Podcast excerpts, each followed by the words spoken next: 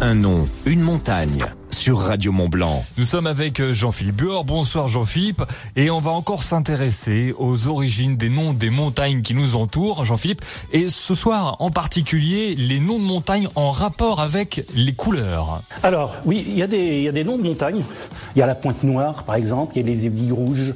Il y a le Mont Blanc. Alors là, il est un peu différent parce que euh, n'a rien à voir avec la couleur blanche.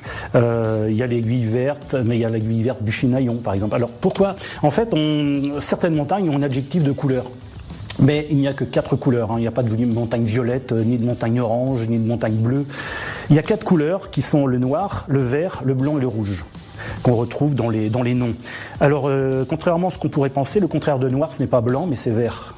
Pourquoi? Parce qu'on donnait le nom noir aux montagnes sur lesquelles on trouvait des sapins et des épicéas.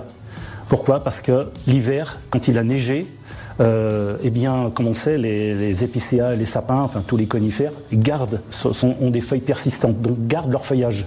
Et quand il avait neigé, eh bien, le fait qu'il y ait des sapins et des épicéas, la montagne présentait un aspect sombre puisque euh, les, arbres avaient encore leurs feuilles. Et contrairement au vert, où là, ce sont des montagnes sur lesquelles on trouvait des chênes ou des noisetiers ou des châtaigniers qui, comme on le sait, perdent euh, leurs feuilles. Donc euh, bah, l'hiver, la montagne était blanche, et par contre au printemps, elle prenait une jolie couleur verte quand les, feuilles repoussaient. Donc c'est comme ça qu'on distingue les noms avec le noir et le vert. Le blanc, c'est différent, euh, hormis pour le Mont Blanc, dont le nom, comme on l'a vu, vient du, celte blanc qui voulait dire sommet. Et le, nom est arrivé beaucoup plus tard, le nom blanc. Mais blanc général, c'est simplement parce que c'était des montagnes qui gardaient des neiges éternelles. Il y avait des, on gardait leur neige très très longtemps. Donc on les repérait dans le paysage parce que c'est celle qui était blanche. Le rouge, c'est différent. Alors il y, a, une exception quand même pour euh, ce qu'on appelle le Petit Mont Blanc qui se trouve en Savoie, euh, qui s'appelle comme ça simplement parce qu'il est composé de gypse, qui est une roche blanche. Et le rouge, alors il y a plusieurs euh, possibilités. Les aiguilles rouges, par exemple, ont, cette couleur-là parce que la roche est riche en minerai de fer, donc une teinte rouille.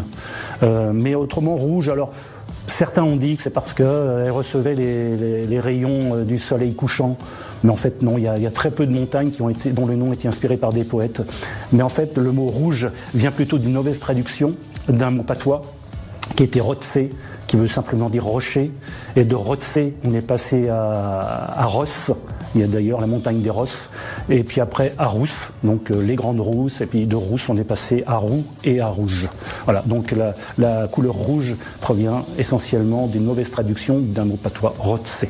Voilà les quatre couleurs de nos montagnes. Merci Jean-Philippe. Un nom, une montagne à retrouver en podcast vidéo sur la page Facebook de Radio Mont Blanc et en podcast sur radiomontblanc.fr. Un nom, une montagne sur Radio Mont